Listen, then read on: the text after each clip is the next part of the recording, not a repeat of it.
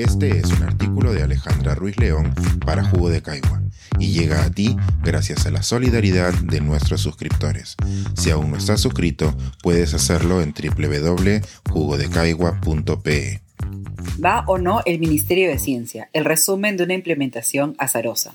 Una de las promesas como candidato del presidente Pedro Castillo fue la creación de un Ministerio de Ciencia, que aunque no fue una idea central en su campaña, sí fue mencionada en diversas ocasiones. Hay que recordar que las últimas elecciones no han sido las primeras en que los candidatos han propuesto crear tal ministerio, y que el arrastre de esta promesa durante varias elecciones ha hecho que su conveniencia sea una constante en las conversaciones del ámbito científico peruano. Como ciudadanos constantemente desmoralizados por nuestra política, sabemos que las promesas de campaña no solo se quedan en promesas, sino que en muchas ocasiones acaban incluso en la acción contraria. Recordemos cómo antes de la segunda vuelta, Castillo y su contrincante firmaron la promesa de fortalecer la SUNEDO, y cómo esta semana sus partidos hicieron lo contrario. Sin embargo, por el momento, la promesa electoral de crear el Ministerio de Ciencia parece empezar a despegar.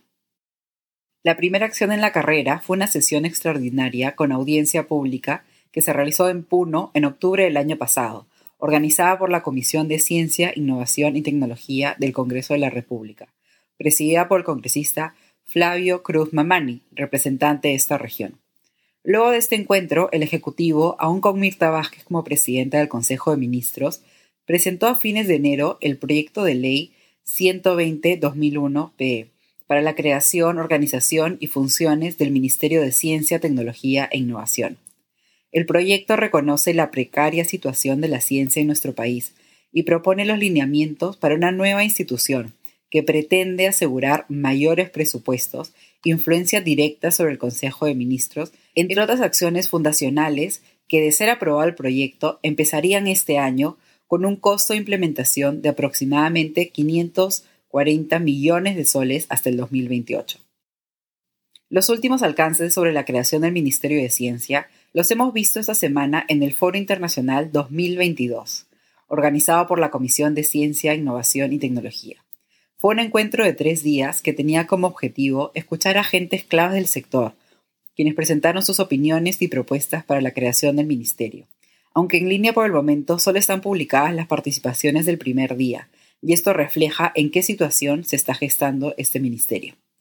El congresista Cruz Mamani, quien preside la Comisión de Ciencia, lo describe como una bella oportunidad, que puedan ser ellos los que crean este ministerio. El resto de los congresistas que formaban parte de la comisión no estuvieron presentes para escuchar las opiniones del sector, porque había pleno en ese momento.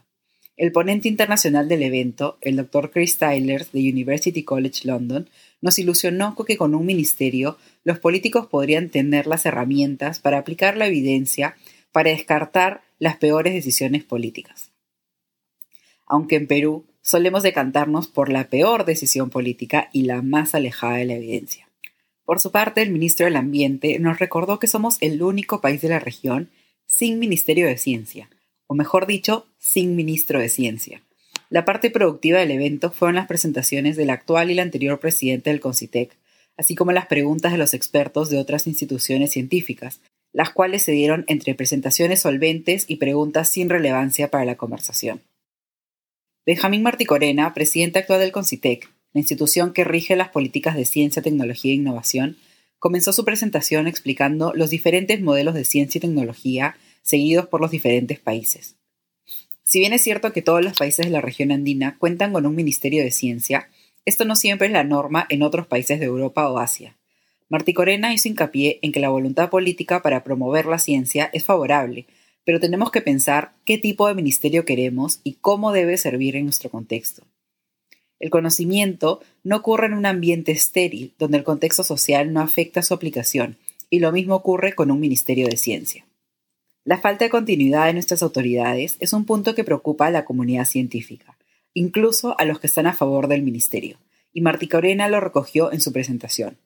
Un ministro es elegido por el presidente y puede ser sacado por una crisis política, a diferencia del actual director del CONCITEC, que se elige por concurso público y necesita tener un doctorado publicaciones en revistas académicas y otros requisitos para ocupar uno de los cargos más importantes para la creación del conocimiento en nuestro país. Como indicó Martí Corena, en los 42 años de funcionamiento del CONCITEC, la mayoría de sus directores han terminado sus mandatos, a pesar de la gran inestabilidad política de nuestro país.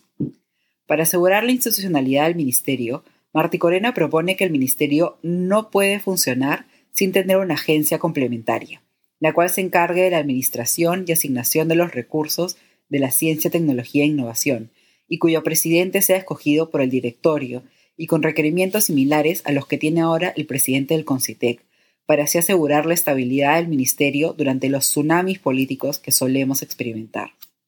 La presentación de Gisela Orjeda, vicepresidenta de la Academia Nacional de Ciencias y expresidenta del CONCITEC, describió la situación actual de nuestras universidades con respecto a las ciencias.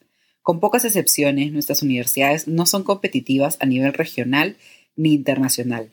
Tenemos una gran deficiencia en publicaciones en inglés, que es la lengua principal en el mundo de las ciencias. Nuestras universidades están enfocadas en producir profesionales y no en producir conocimiento y la falta de involucramiento del sector privado en CTI. A su turno, el presidente del Instituto Geofísico ilustró uno de los principales problemas de los investigadores. No tenemos dónde trabajar. Como indicó el doctor Tavera, actualmente el IGP tiene 14 doctorandos y ningún puesto que ofrecerles. Este no es un caso único del IGP. La precariedad del sector científico es un mal conocido por la comunidad. Si una de nuestras esperanzas puestas en este nuevo ministerio es conseguir un mayor número de profesionales de la ciencia en nuestro país, no parece que otros esfuerzos estén remando en esta dirección.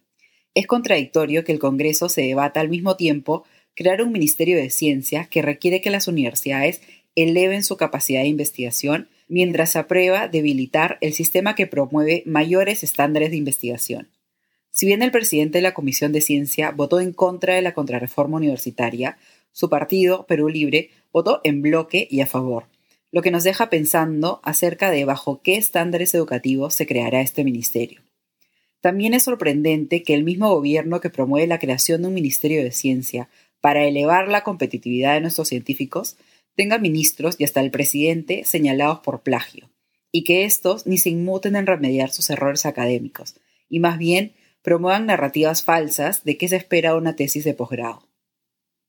La primera sesión de este foro internacional concluyó con las palabras del congresista Cruz, quien aseguró que la ciudadanía y la comunidad científica están a favor de este ministerio, con algunos comentarios.